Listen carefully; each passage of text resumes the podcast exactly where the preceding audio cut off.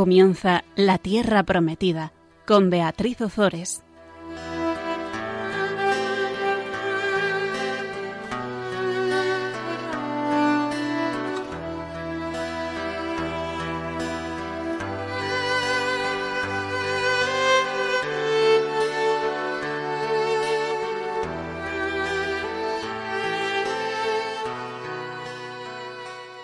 Buenas tardes, queridos oyentes de Radio María. Estamos con todos vosotros una vez más compartiendo la palabra de Dios. Buenas tardes, Gonzalo. Buenas tardes.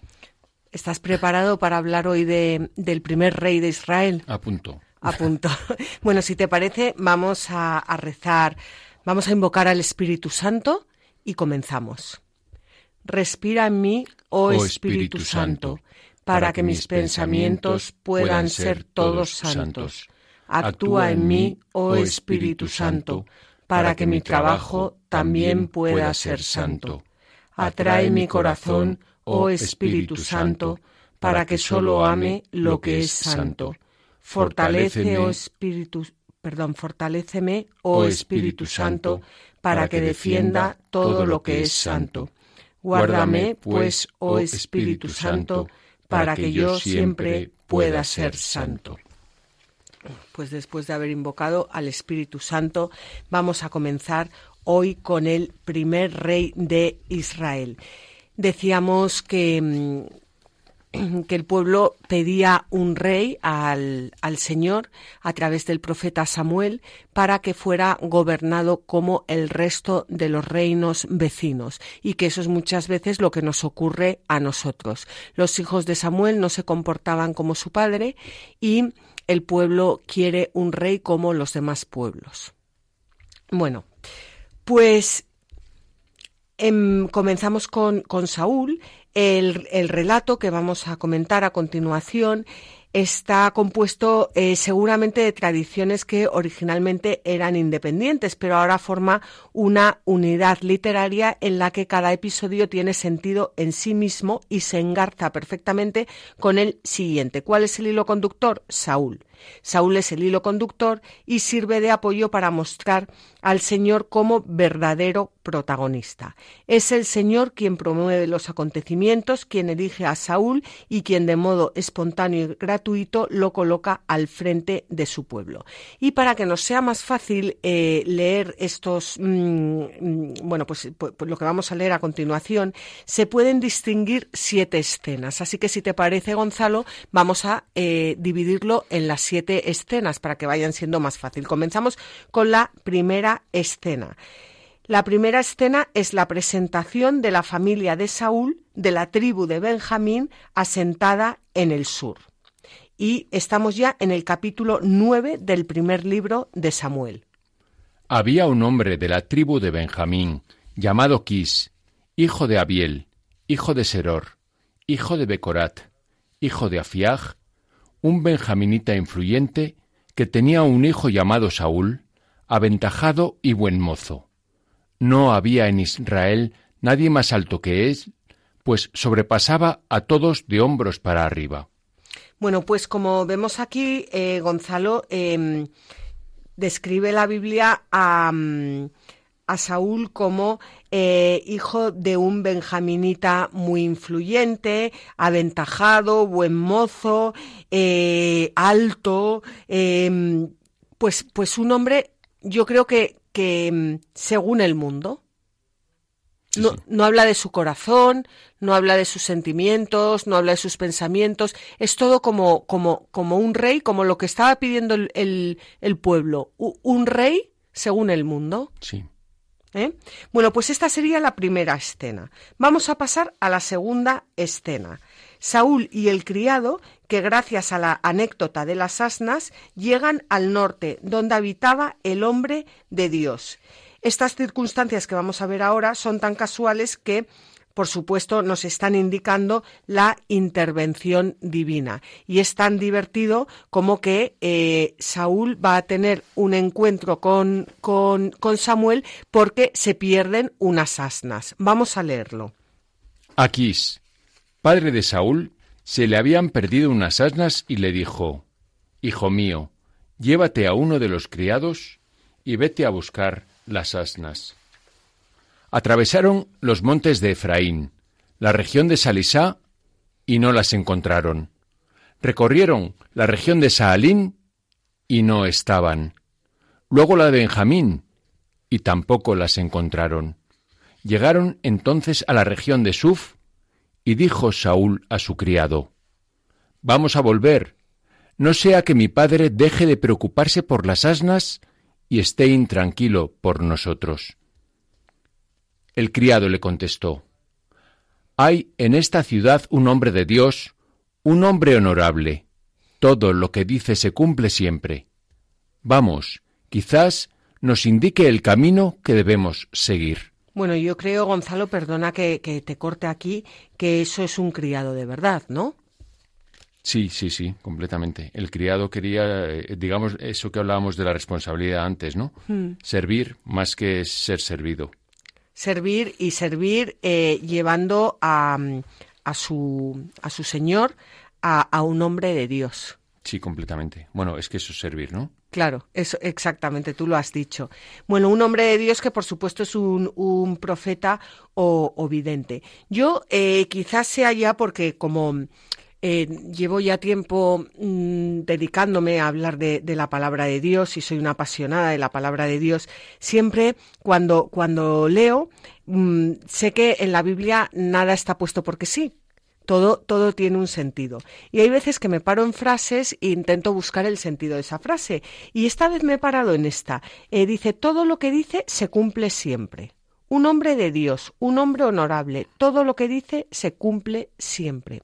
Y le estuve dando eh, vueltas a esa frase y no sé, me impactó mucho. Y es que cuando, si nosotros somos de Dios, todo lo que decimos se cumple siempre pero no es porque seamos más listos o seamos menos listos o tengamos el don de, de ver todo lo que... No, no es eso, es porque Dios es la verdad. Por lo tanto, una persona que es de Dios, una persona que reza día y noche, una persona que medita la, la palabra de Dios, lo que dice se cumple siempre, porque dice la verdad. Claro. Es, mm, algo que no, no sé, a lo mejor eh, me ha impactado solo a mí, me quedo yo aquí sola, ¿sabes? Pero eh, yo creo que es algo para meditar. Sí, o sea, aquí yo lo que, lo que entiendo, desde mi, humilde punto de vista, de eso, de que todo lo que dice se cumple siempre, más que todo lo que dice en, el sentido de dice, de, no es que pronostique, sino simplemente que, que todo lo que habla es con sabiduría. Y es la verdad. Sí, sí porque eh, lo que dice Dios siempre se cumple, porque es la verdad, y la verdad se cumple siempre. Mm.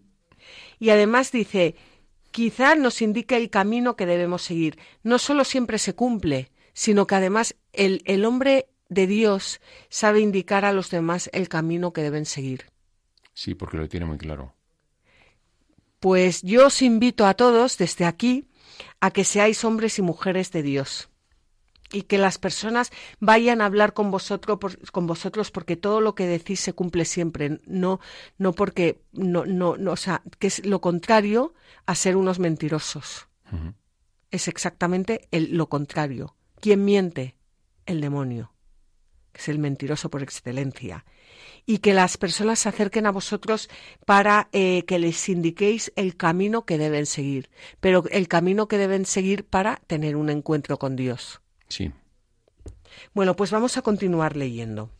Saúl dijo al criado, Sí, vamos. ¿Qué le llevaremos a este hombre? No queda pan en el zurrón, ni tenemos nada que ofrecer al hombre de Dios. ¿Qué nos queda? respondió el criado. Mira, he encontrado aquí un cuarto de ciclo de plata, se lo daremos al hombre de Dios para que nos indique el camino. Antiguamente, cuando alguien iba a consultar a Dios, se decía, Vayamos al vidente, porque al que hoy llamamos profeta se le llamaba antes vidente. Y dijo Saúl a su criado, Has hablado bien, vamos. Y fueron hacia la ciudad donde estaba el hombre de Dios. Bueno, pues em, le, llevan un cuarto de ciclo de plata, que son eh, cuatro gramos de, plata. Y era costumbre no consultar a un profeta sin obsequiarlo. Era algo que, se hacía siempre, ¿no? Em, van allí para que les indique el, camino. en realidad el camino que ellos están buscando es el camino de cómo encontrar a las asnas que se habían perdido. Claro. Pero cuando alguien va a un hombre de Dios a que le indique el camino, el hombre de Dios lo que le indica es el camino a Dios, que ya lo hemos dicho. O sea, tú vas a buscar las asnas, pero en realidad lo que te indica es mucho más trascendente que unas simples asnas. Exacto. Ah. Exacto. Bueno, y aquí es importante el término vidente, que era sinónimo de profeta. Y dice San Agustín que muestra que la vista es un atributo del espíritu, así como del cuerpo físico. Y esto eh, nos, lo, nos lo dirán pues los grandes místicos de la historia, los grandes santos, que han visto con los, con los ojos del, del alma, con los ojos del espíritu, pero, pero, pero no con nuestros ojos. ¿eh? Y hay un comentario ah, bueno, hablando de, de, San Agustín, pues hay un comentario de San Agustín que nos habla de esta vista espiritual. Vamos a leerlo. Me causa, pues, extrañeza cómo pudo nacer esa opinión que dice que sólo a los cuerpos les compete la visión. De cualquier modo de hablar que esa opinión haya nacido, las escrituras santas no suelen hablar así. Si ellas no atribuyesen la visión, no sólo al cuerpo, sino también al espíritu, y más al espíritu que al cuerpo, no hubiesen llamado a los profetas con toda propiedad videntes, pues veían las cosas, aunque las futuras, no con el cuerpo, sino con el espíritu.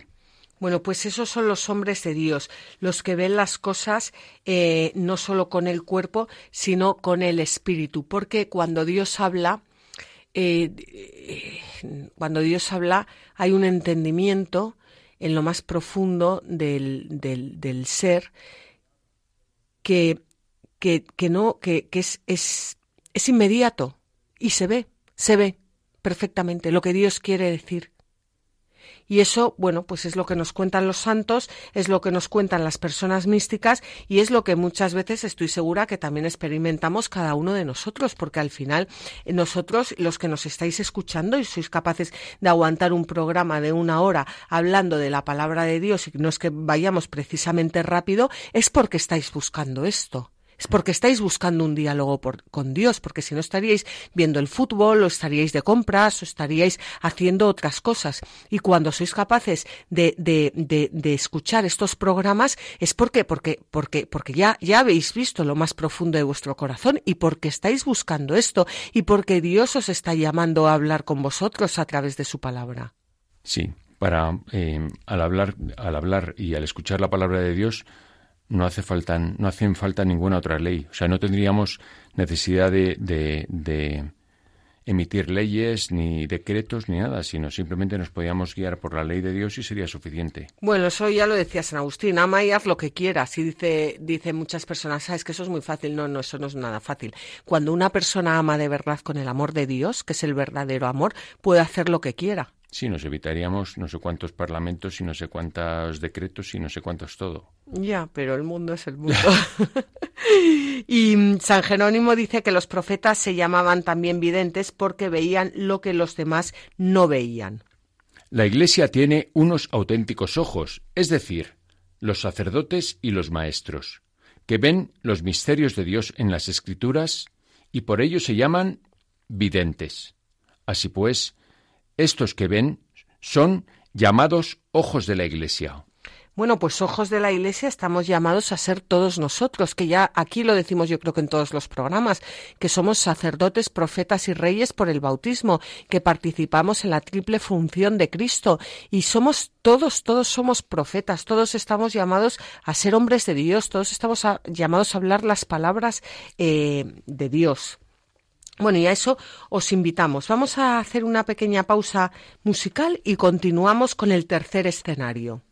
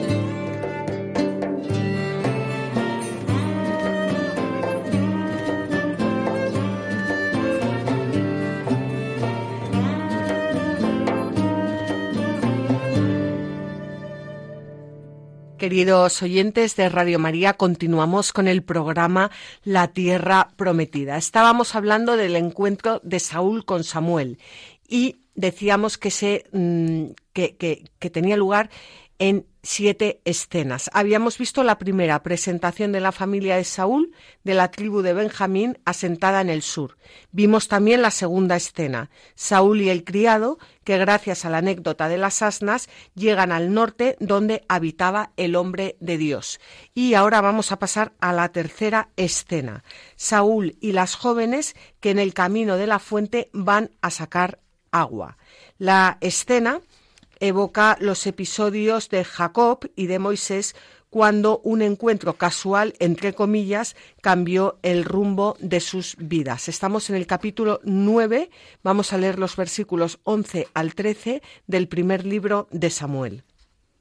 Mientras subían por la cuesta de la ciudad, se encontraron con unas jóvenes que salían a sacar agua y les preguntaron ¿Está aquí el vidente? Ellas respondieron Aquí está, va delante de vosotros. Precisamente ha venido a la ciudad porque hoy es el día del sacrificio en la colina. Al entrar en la ciudad, lo encontraréis antes de que suba a la colina para comer. El pueblo no empezará a comer hasta que llegue, pues él ha de bendecir el sacrificio. Después comerán los convocados. Así pues, subid, que enseguida lo encontraréis. A mí esto me encanta porque em, está delante de vosotros, eh, va a ofrecer el sacrificio en la colina, eh, subid, subid a la colina para comer, el pueblo no empezará a comer hasta que él bendiga el sacrificio, después comerán los convocados, eh, subid enseguida y lo encontraréis como eh, si nos vamos más a un plano espiritual, estas mujeres lo que les están diciendo es que los hombres de Dios van siempre por delante de nosotros y que subiendo, pasando de lo carnal a lo espiritual, nos encontramos siempre con los hombres de Dios, que para encontrar a los hombres de Dios hay que, hay que mirar hacia arriba, hay que mirar hacia el cielo. No encontramos a los hombres de Dios bajando a, a, los vicios, bajando a, sino elevando eh, la vista al cielo y elevando nuestro corazón. No sé si se entiende lo que quiero decir. Sí, se entiende y yo añadiría una cuestión más que es eh, cuando dice aquí el texto precisamente, dice exactamente, precisamente ha venido a la ciudad porque hoy es el día. Lo dice ese precisamente como si fuera una casualidad. Sí.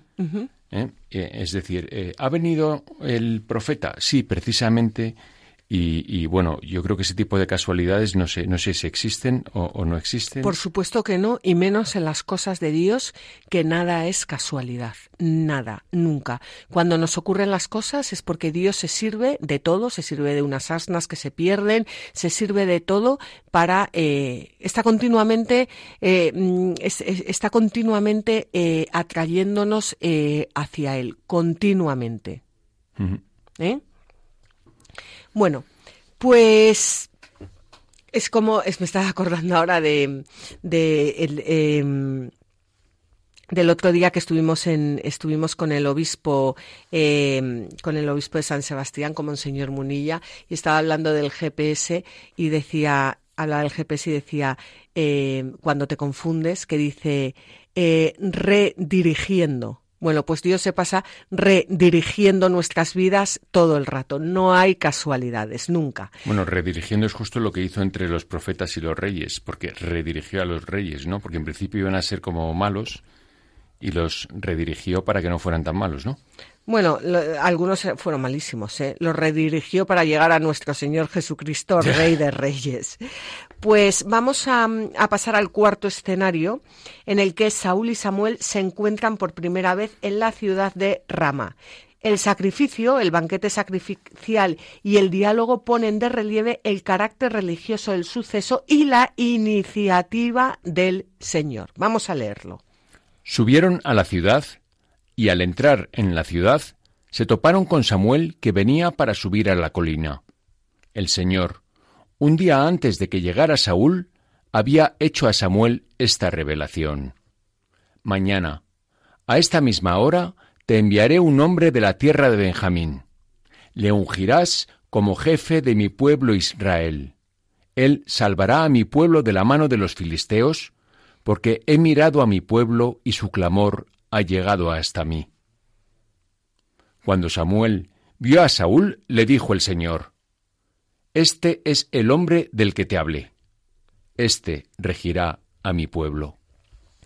Bueno, pues vemos cómo el Señor va mm, dirigiendo y redirigiendo siempre la historia de los hombres. Y es Él quien, eh, bueno, pues quien elige al que va a ser el jefe de su pueblo Israel. Luego veremos cómo, eh, aunque Saúl es el primer rey de Israel, el, primer rey verdadero de cuya dinastía van a hacer Jesucristo será David.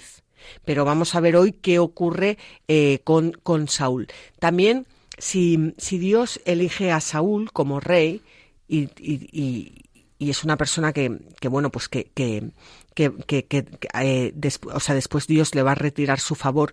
Yo creo que esto también es una, una enseñanza muy grande, porque también Dios nos está enseñando aquí cómo elegir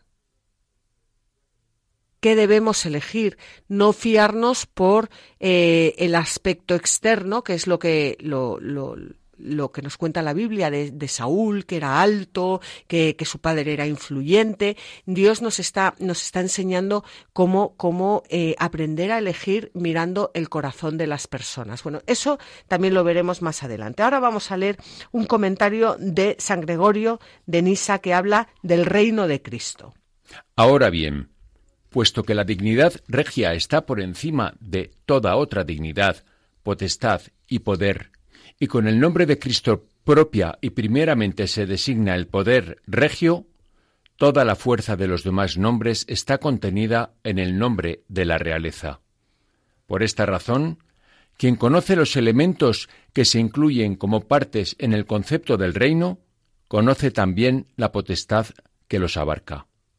Esta es la potestad regia, que es lo que se designa con el nombre de Cristo. Cristo, que es el Mesías, es el ungido, el ungido por Dios para eh, gobernar a, su pueblo, que es, bueno, la Iglesia y que es el, mundo entero.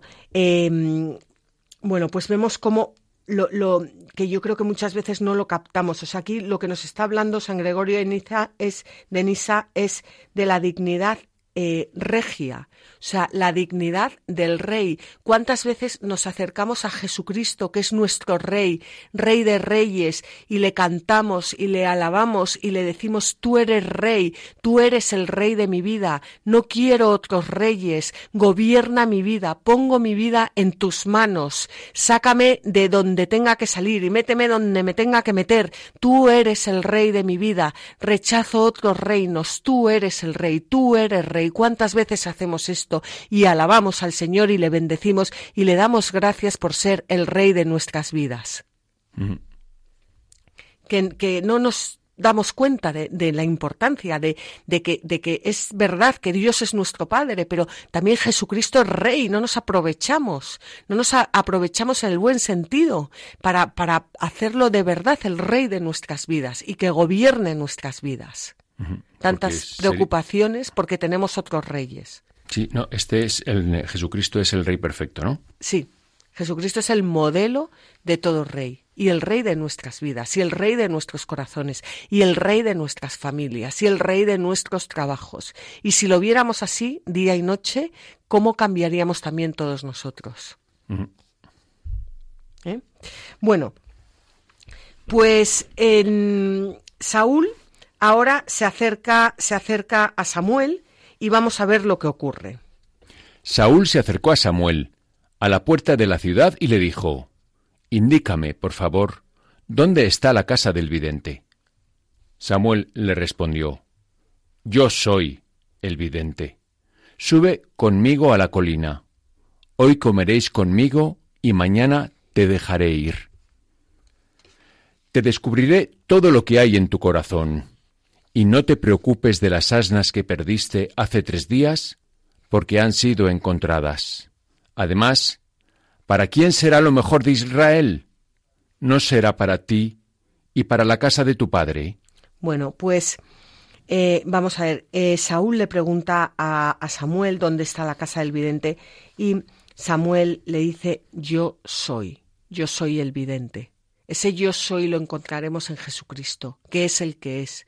Jesucristo es el yo soy. Vemos cómo va todo encaminado. Yo, yo soy el vidente. Y le dice, sube conmigo a la colina. Volvemos otra vez a esa subida, como diría San Juan de la Cruz, al Monte Carmelo, donde uno tiene un encuentro con Dios. No le dice, baja conmigo al... No, le dice, sube, sube conmigo a la colina, al monte, al lugar donde el hombre se encuentra por Dios, con Dios por excelencia. ¿Eh? sobre todo en la Biblia. Hoy comeréis conmigo estamos viendo es, es, es que una prefiguración de, la Eucaristía. Hoy comeréis conmigo y mañana te dejaré ir. Te descubriré, te descubriré todo lo que hay en tu corazón. Ese es el profeta, ese es el vidente, el que descubre todo lo que hay en tu corazón.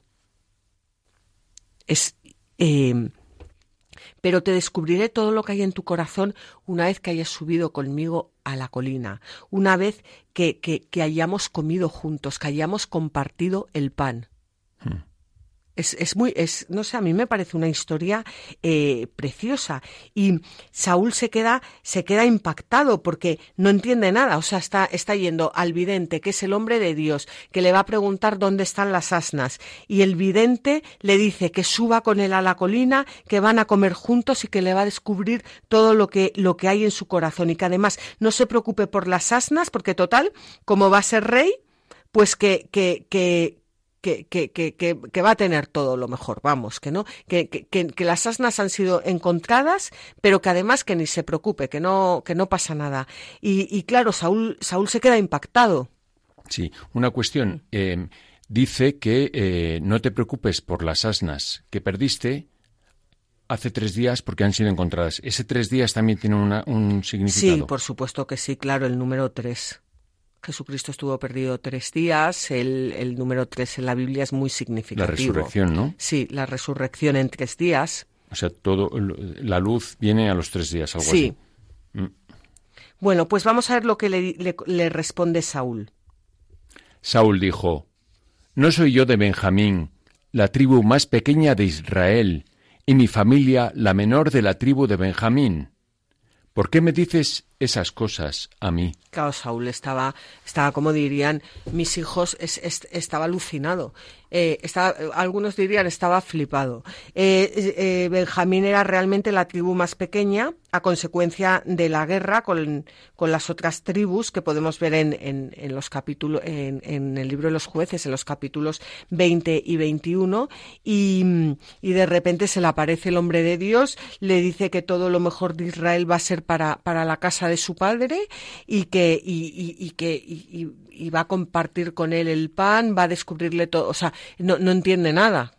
Bueno, claro, eh, eres un chico normal y corriente y de repente te anuncian que vas a ser un rey, pues yo lo comprendo. Bueno, más, mm, no, no solo normal y corriente, o sea, menos que normal y corriente, porque como dice Saúl, la tribu de Benjamín era la, la, la tribu más, más, más pequeña de, de, de, todo, de todo Israel.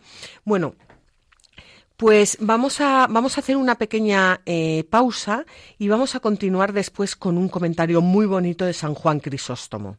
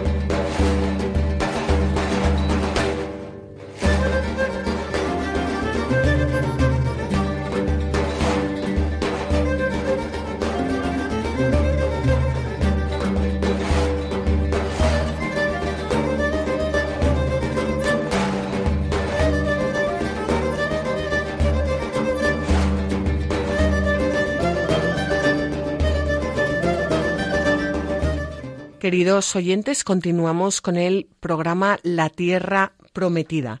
Estábamos eh, hablando de eh, Saúl, Saúl que se va con su criado a buscar unas asnas que se han perdido y el criado tiene la buena idea, que eso sí que es un criado, de ir a ver a un hombre de Dios, a un profeta, a un vidente. El profeta, em, bueno, por fin Saúl encuentra al profeta y el profeta le dice que suba con él a una colina, que em, compartan el pan juntos, que le va a descubrir todo lo que hay en su corazón. Y Saúl eh, no, da, no da crédito porque además el profeta le está ya empezando a insinuar que él va a ser eh, rey de Israel y no, no, no da crédito. Vamos a ver, Saúl está recibiendo un honor que está muy por encima de sus méritos. Y eso nos ocurre a nosotros, empezando por el bautismo. Pero eh, vamos a ver más adelante cómo Saúl va, eh, va, va no, no, va a ser, no va a ser merecedor de, de esos eh, honores. Y eso vamos a ver cómo no es excusa para defendernos de nuestros pecados, eh, sino motivo para esforzarnos para servir a Dios con todas nuestras fuerzas y con todo nuestro corazón. Cuando el Señor nos da algo que suele ser siempre, que está por encima eh, de nuestros méritos, que ya digo, suele ser siempre, no es para no, no es para mm, es, es, es, para, para servirle todavía con más ganas, con estupor, como, como eh, pues aquí hay un un comentario que es un poco largo, em, pero, pero de verdad que merece la pena, que es de San Juan Crisóstomo y habla de cómo un gran honor, como un gran don de Dios, no es excusa para los errores. Y vamos a leerlo porque yo creo que es algo que también nos podemos aplicar a cada uno de nosotros. Como es muy largo, igual iré, em, iré cortando un poco a Gonzalo para hacer algún comentario. Y si quieres, te ofreceré los motivos para que creas en lo que he dicho. En primer lugar, lo haré a partir de la realeza, aunque Dios no la aprecia tanto como el sacerdocio. Saúl, el hijo de Quis, llegó a ser rey sin esforzarse por conseguirlo.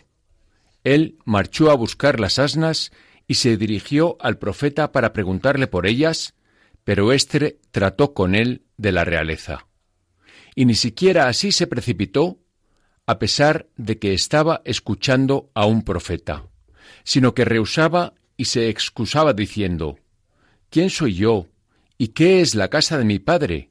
¿Por qué? Bueno, pues hasta aquí nos cuenta San Juan Crisóstomo lo que hemos estado viendo y, y cómo eh, Saúl pues eh, ve perfectamente que se le está dando un honor que está muy por encima eh, de sus méritos. Vamos a continuar con el comentario.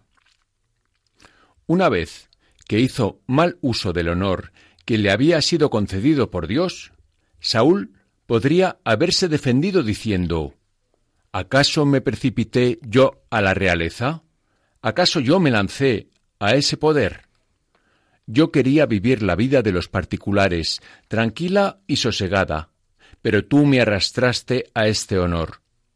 Si yo hubiera permanecido en aquella sencillez, yo habría estado cómodamente apartado de estas dificultades. No se me habría encargado esta tarea, ni Dios me habría confiado la guerra contra los amalecitas. Y si no me la hubiese confiado, yo no habría cometido este pecado. Bueno, Saúl va a cometer un pecado que lo veremos más adelante, em, por el que eh, Dios va a acabar eh, rechazándole, pero esto que estamos leyendo es muy importante para todas nuestras vidas, porque Dios nos da y nos va a dar, y os da y os va a dar a cada uno de vosotros que nos estáis escuchando méritos perdón, honores, dones, gracias que están muy por encima de vuestros méritos, de nuestros méritos. Y San Juan Crisóstomo nos exhorta a, eh, a acogerlos, acogerlos em, como niños pequeños, acogerlos em, y, y, servir al Señor y no decir, no, porque tú me has dado estos méritos, pues yo por eso he pecado. No, cuanto más nos da el Señor, más nos pide el Señor. Y esto es importante que lo tengamos en cuenta. Y muchas veces nosotros no pedimos nada, sino que es el Señor el que se vuelca en nosotros. O sea, estás diciendo que si tú conoces tus dones, lo que tienes que hacer con ellos es explotarlos.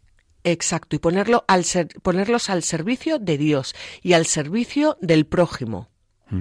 Y no decir, no, es que claro, si no me hubieras dado ningún don, yo no habría pecado. No, el Señor nos ha dado un montón de dones a cada uno y nuestra tarea es descubrirlos y llevarlos a la plenitud. O sea, en realidad nosotros somos reyes, en el sentido del texto que estamos leyendo. Es decir, somos defectuosos, nos dan dones y nosotros los llevamos adelante, aunque nos vamos a equivocar.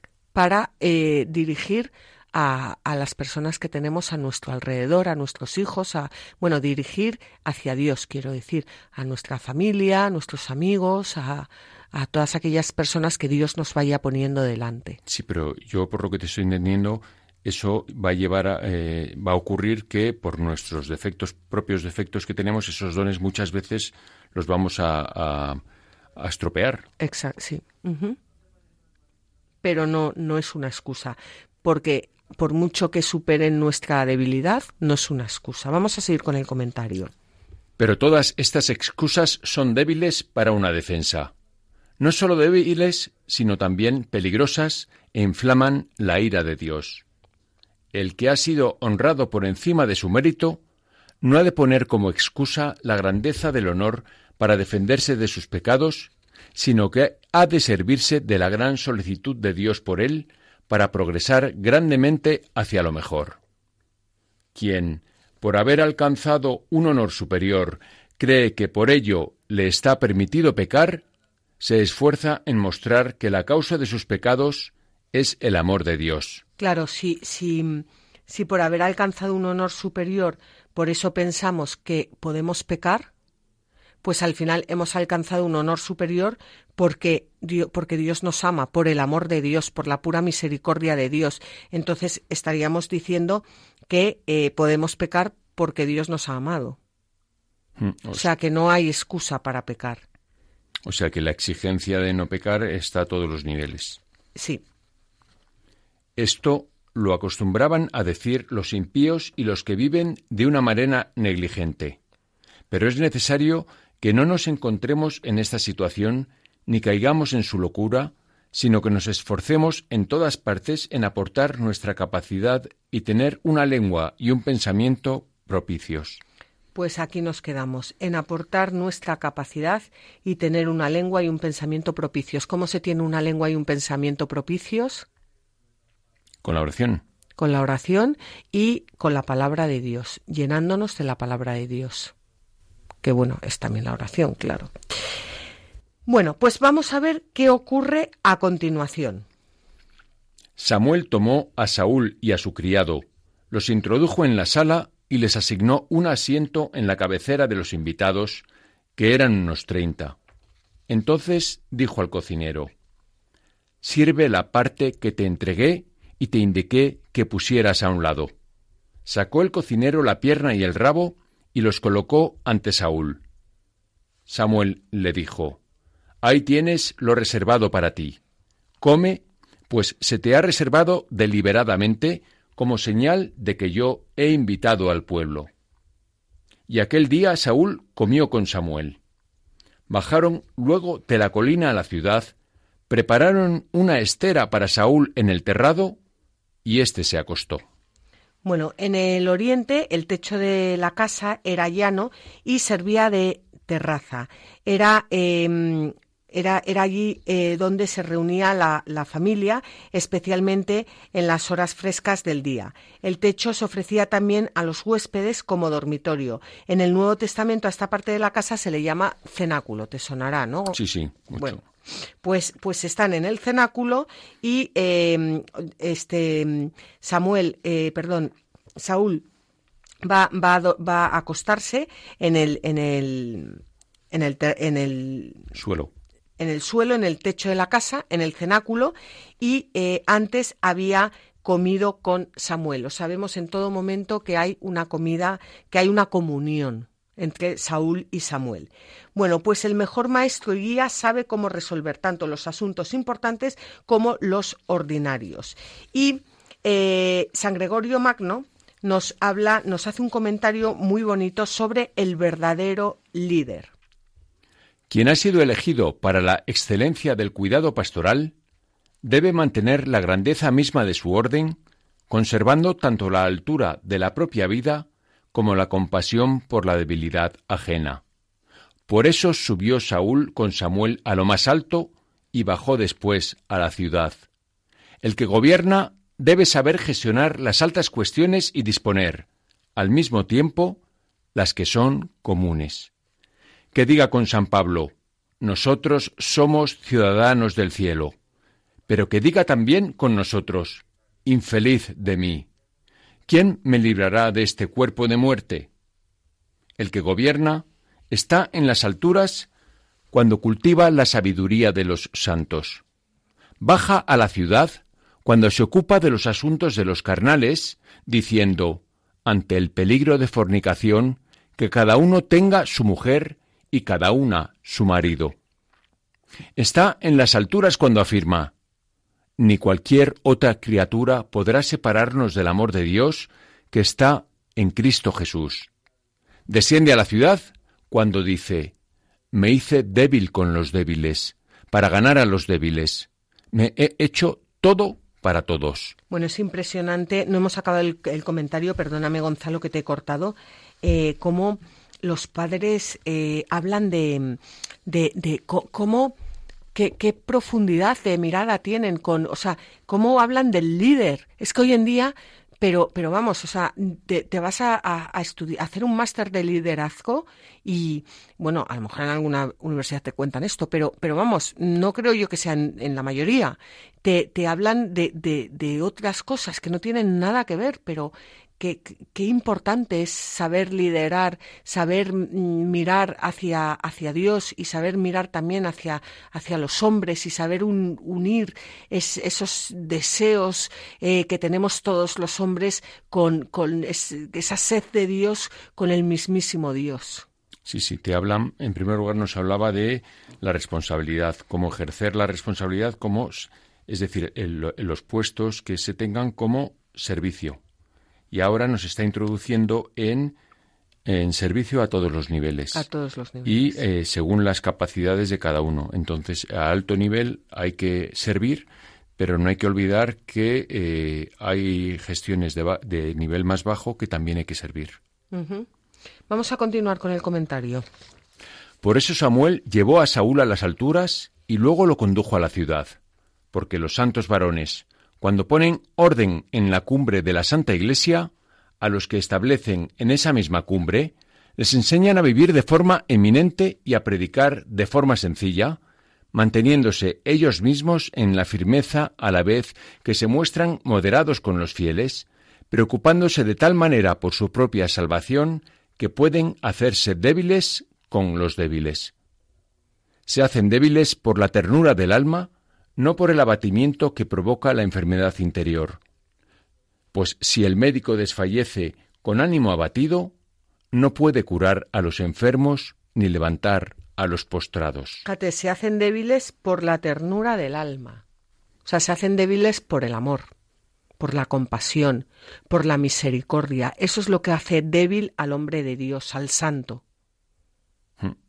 Está diciendo que son exigentes consigo mismos y sin embargo son mm, débiles o son, son moderados, ¿no? Son débiles, débiles con el, con el otro. O sea, débiles, pero débiles quiere decir como que los tratan con mano blanda que, lo, que, que, sienten compasión hacia ellos, que les, les agarran de la mano cuando se caen, que los levantan, que los llevan, que los animan, que los mm, que, que, pues eso, que les animan a salir adelante, que les ayudan. Pero eso no es, no es solo aplicable a los dirigentes, ¿no? Esto es aplicable a todo el mundo.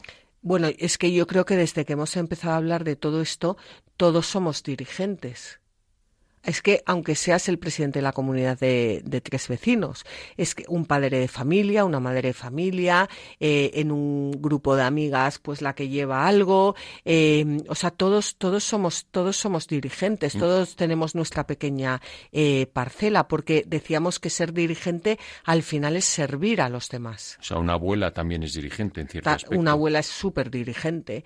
y entonces está diciendo que si fuera el caso de una abuela, que ella se autoexige en su papel de abuela y pero que pero que con sus nietos en este caso sería o con sus hijos eh, pide pero pide de manera dulce Sí, y siente compasión hacia ellos y los levantan cuando los levanta cuando se caen y les, anima y les ayuda.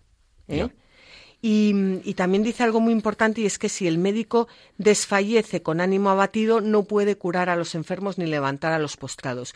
Que los primeros que tenemos eh, el deber de atendernos es a nosotros mismos para estar bien y poder ayudar a los demás. Bueno, aquí hay, aquí hay una, una me estoy acordando del Papa Juan Pablo II, de que desayunaba todos los días, que era, bueno, pues, pues, pues era, era un sacerdote, pero todos los días desayunaba huevos fritos con bacon.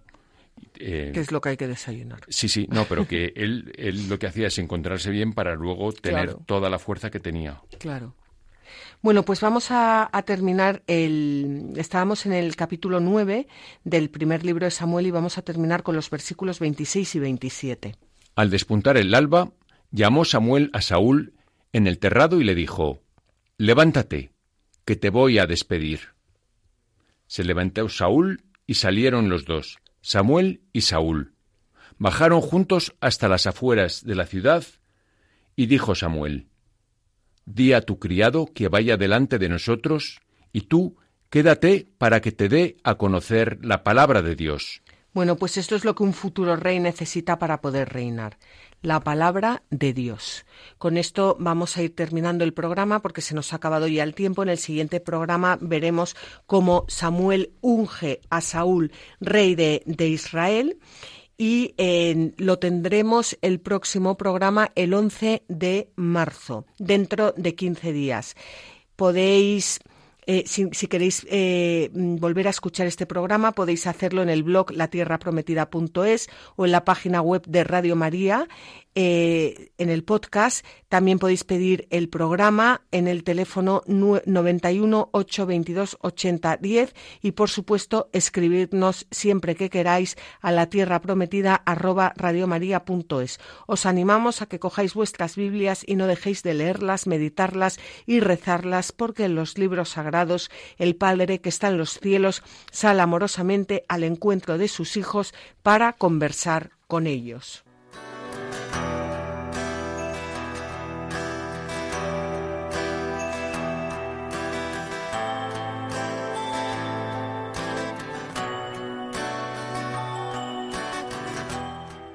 Así concluye La Tierra Prometida con Beatriz Ozores.